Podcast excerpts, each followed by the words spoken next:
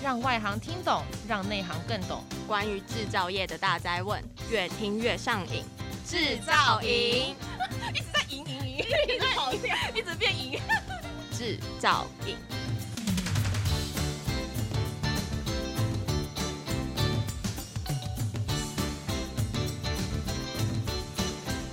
Hello，大家好，欢迎收听专门为台湾制造业推出的 Podcast，我是主持人林君业。这次制造影特别在四月二十八日到五月十二日，台湾国际木工机械展线上展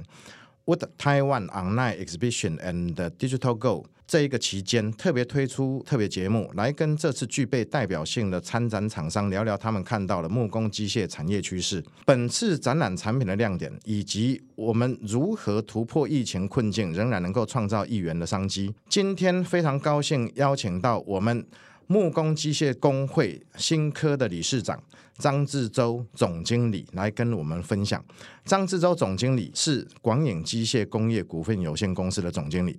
那首先，因为他是我们台湾木工机械工会的新科的理事长，所以首先先邀请我们的张理事长，先以理事长的身份来跟我们分享一下，在理事长的这个任内。所想要达成的一些目标。林老师你好，哎，好久不见。首先也是感谢我们之前张 Michael 理事长，他建立了基础哈，让我这个位置接的蛮顺利。其实来讲，这个面临那个疫情的关系哈，影响我们这次的我们这个产业蛮大的。那我想。最主要就是说，未来我是要延续着哦，之前我们一些之前的所有的理事长延续下来的一个传承，我好好的继续把我要做的事情把它做好。包括有几点，第一点就是产业的附加价值的提升，因为现在我们都是面临到中国大陆的竞争哈，中国大陆从两千零八年出口产值就超越台湾。二零一二年的时候，它的产值包括国内加上出口，这个产值应该已经是占全世界第一名的。那时候台湾二零零八之前还是排名第四，二零零八就被中国大陆赶上去了。二零一二，它就赶上了意大利当时的第二，然后二零二零居然产值出口哦也赶上了德国，所以基本上中国大陆。它的产品还是以中低阶的产品为主哦，中低阶的产品为主，所以这个部分大大的影响到台湾一些比较中低阶的产品或比较标准的产品，所以未来面临这个部分，如果台湾木工机械没有一个附加价值哦的一个特色，是 早晚会被中国大陆所取代的哈，这是第一点。那第二点就是说，人才培育哦，这个是全世界都是缺工的这样的一个问题。缺工，我们之前的理事长，我们就是一直有在跟一些技职学校做配合，包括东势高工、神冈高工、大甲高工、沙鹿高工哦，这几位学校的校长哦，已经我们都很熟悉的。当然，那个技职学校包括勤益大学、修平大学、哦，技职大学，我们也都有跟他做这样的一个互动。我会延续着我们之前的一个互动，这样子良好的基础来去帮业界找到好的人才。不过，另外一方面也是很现实的一个问题哦。基本上，如果自己的公司没有去提升，没有一个良好的环境，让好的学生看到你这个公司有一个好的愿景，你也抢不到人才哦。所以这个部分，厂家也要自己公司继续要在这个行业，就必须要加强自己的一个体质。另外一方面，人才培育，我的另外一个想法就是说，要就地人才就地用嘛。所以。包括自己公司既有的员工哦，如何透过工会的一个帮忙，来让对公司很忠诚的一群的员工，让他的一个水准的提升哦，一些教育训练这样子即使提升的方式，来达到让我们工会有这方面的一个越有实力的一个效果。好，非常感谢我们的理事长哈。其实我很想要跟我们理事长建议说，当然，我们都是机械业，我们要积极的去跟有机械领域的学校做合作，但是不要忘了，还有一个朝阳工业工程与管理系可以合作。其实我们常常在讲一件事哈，世界经济论坛大概在从二零一五一六年开始就一直在谈一件事情，未来最重要的人才是系统整合型的人才，尤其是您刚刚也有谈到说未来数位化转型的一个重要性。其实数位化转型就是一种系统整合，好，其实不是机械，也不是只有电，其实包含到管理，全部都整在一起了，好，这个是一个必然的一个趋势。那我想，刚刚我们张理事长已经针对他在理事长的任内，他准备要发展达成的一些目标，已经做了一些说明。进一步的，当然，我们又回到我们广影机械的张总经理的身份，哈，开始请我们的张总经理的这个分身啊，出来跟我们分享一下。站在广影机械，哦，广影机械也是我们木工机械工会里面应该算是第二资深的公司，好，那所以说，在整个广影机械过去的发展的一个背景历史，还有我们的产品的强项。以及过去是否有什么样的比较特殊的一些甘苦谈，是否能够跟我们分享一下？哦，那个我跟那个林教授补充一下哈，朝阳大学我们公司目前来讲就有三位是朝阳的那个学生，包括我儿子。哦，也是朝阳公社系毕业的。目前两位在设计部门也是公社系的那个学生，所以对朝阳大学这个这个学校有很好的一个印象。那回过头来谈到我们公司整个的一个历史哈渊源，事实上，其实早期木工机械，像我爸爸来讲，都是从那个做马达，甚至有很多零件都是去拆船的零件去取得。然后渐渐的，因为有市场这样的需要，才去做这样的一个木工机。那早期的木工机，大部分是因为有那个需求，就是那时候木器厂相当的多，因为有这样的需求。那为什么家具厂、木器厂相当的多？就是做很多的代工，包括哦出口美国一些组合的家具。还有，当然包括，那时候一九六零七零年，那时候台湾刚刚好经济的一个起飞，所以包括你看嘛，九年国民教育啦，或者是盖房子啊、公共建设啊，都需要木工机械。为什么？因为木工机械是跟衣食住行的住有关系，这个产业，所以那时候就是建立了台湾木工机械一个发展。那至于我们公司来讲，我们公司早期。什么机器也做，只要客人说要做什么机器，我们就做。哦，那那时候的利润好嘛，所以不求产量嘛。那后续渐渐的，就是为了要降低成本，而且大量的生产，而且要品质那个把它顾好的话，所以就是会去选择单一个产品来去发挥。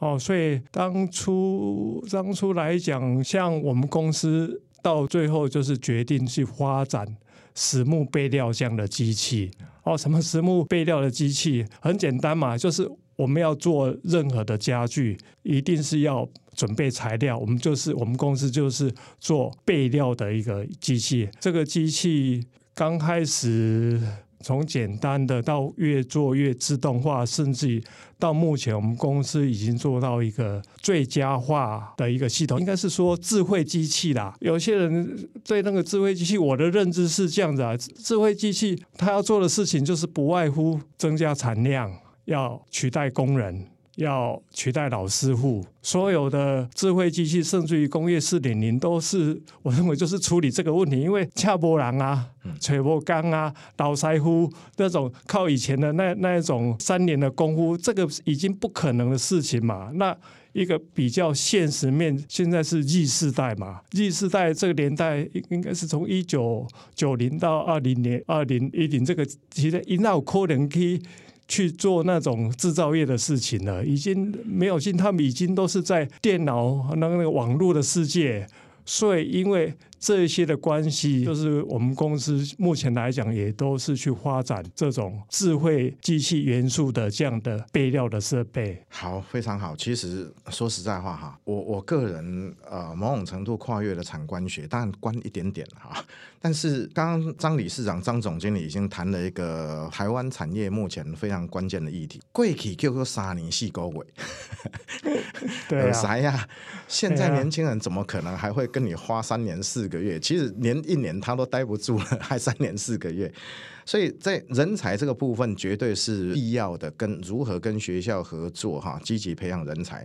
但是，因为我们今天的这个 podcast 活动，最主要的目的是为了我们的 Wood Taiwan Digital Go 2022的这一个展会哈，线上展会来做一个呃分享节目。所以，是不是进一步的？刚刚我们张总经理已经谈到了在 AI 智慧机械的发展的这一个目标，是否请我们张总经理针对今年的这个线线上展？我们广影机械今年的产品的特色，还有期望的一个未来的市场的展望的目标在哪里？能不能跟我们分享一下？哦，当然，这一次 Wood Taiwan Digital Go，我们公司当然也是推出智慧机器这个元素的概念嘛。哦，这个一定是这样子。那我们这个备料如何去做到 AI 化、智慧化？其实大家也不要把它想得这么难。所谓智慧机器的概念，就是说，你第一步你必须要用 sensor 感应去取代工人的眼睛，然后透过这样的扫出来的个数据，就会有一个形状哦，木材的形状。这个形状就是我们把它延伸去以数学的概念，以成那个，就是说你必须要把它数字化哦，面积化、数字化，然后有面积化之后，透过城市第二个阶段就是数字出来了，透过城市的演算把它最佳化。讲白一点，就是说我这个木材，因为我是做备料，我一定是是一个最有价值或者是最大的取材率这样的一个概念。所以扫出来有数据的，然后透过城市的演算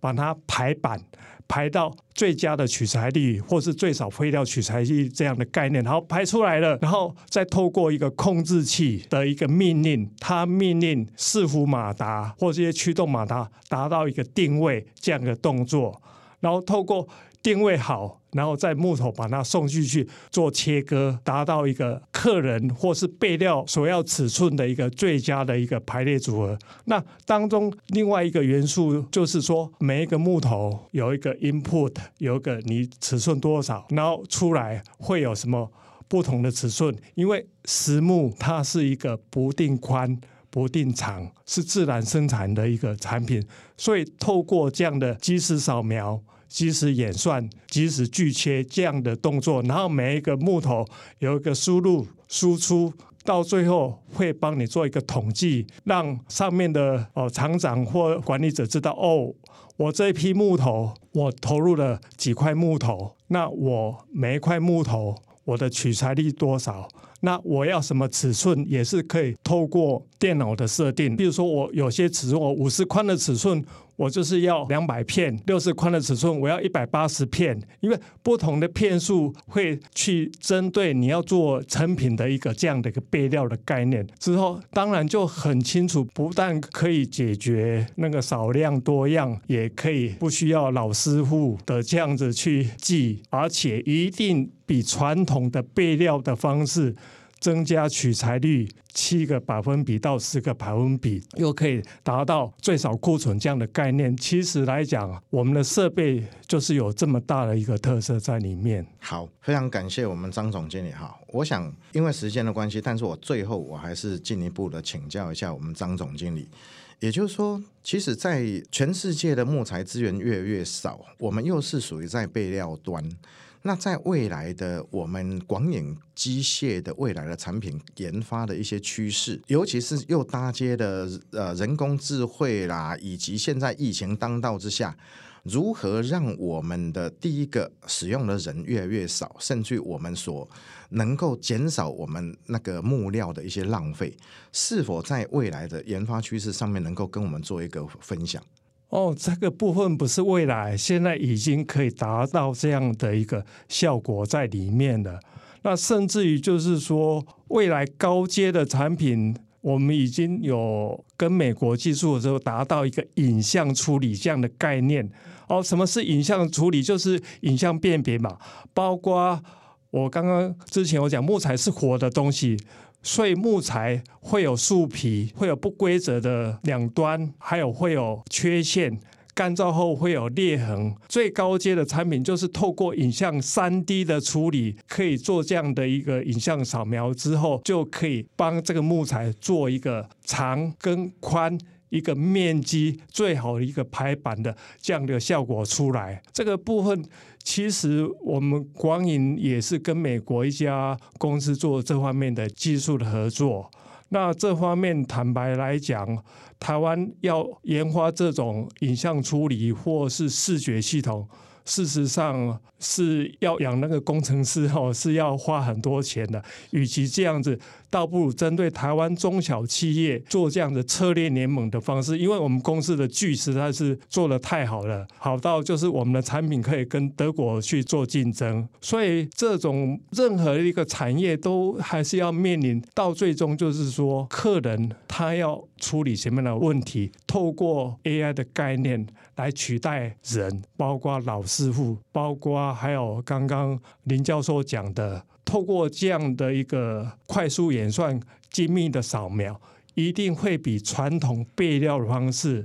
增加取材率。我刚刚讲至少七个点到十个点这样子。呃，你你想想看，你七个点到十个点，如果锯的木头很多，哎，那个省下很多钱，也是节能减碳呐、还有包括产量来讲，我举个例子，我们有一个马来西亚的一个客户，之前他要用传统的四台的多片锯，十五个工人来去备一天的料，一天差不多二十多个立方米这样的一个材料，但是差不多在六年前。他买了我们这一套系统，我们一套设备，包括扫描系统，包括移动锯片的多片锯，他只用呃三到四个人就可以一样的产量，取材率也是相当的优秀。这个客人。用到现在已经蛮依赖这个设备，只是现在我们公司面临一个问题，就是说，毕竟我们这个产业啊，哈，有些投资老板那个木材都比较保守嘛，不是要高科技或是大量制造，所以投资这个设备还是蛮多的考量啦。一方面，我们比较吃亏的就是，有些大公司真的要买好的设备，他们第一个考量要去买德国的。我想这方面广影一直有在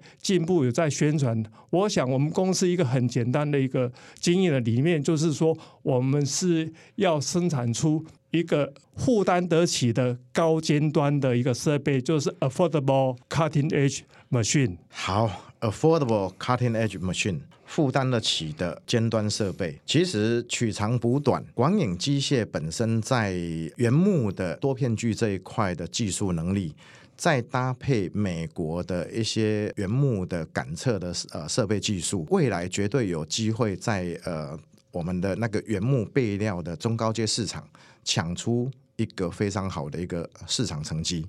我想今天时间的关系，最后我想在这个地方还是邀请大家，今年四月二十八日至五月十二日，台湾国际木工机械展线上展，Wood Taiwan Online Exhibition and Digital Go。欢迎大家上线观展。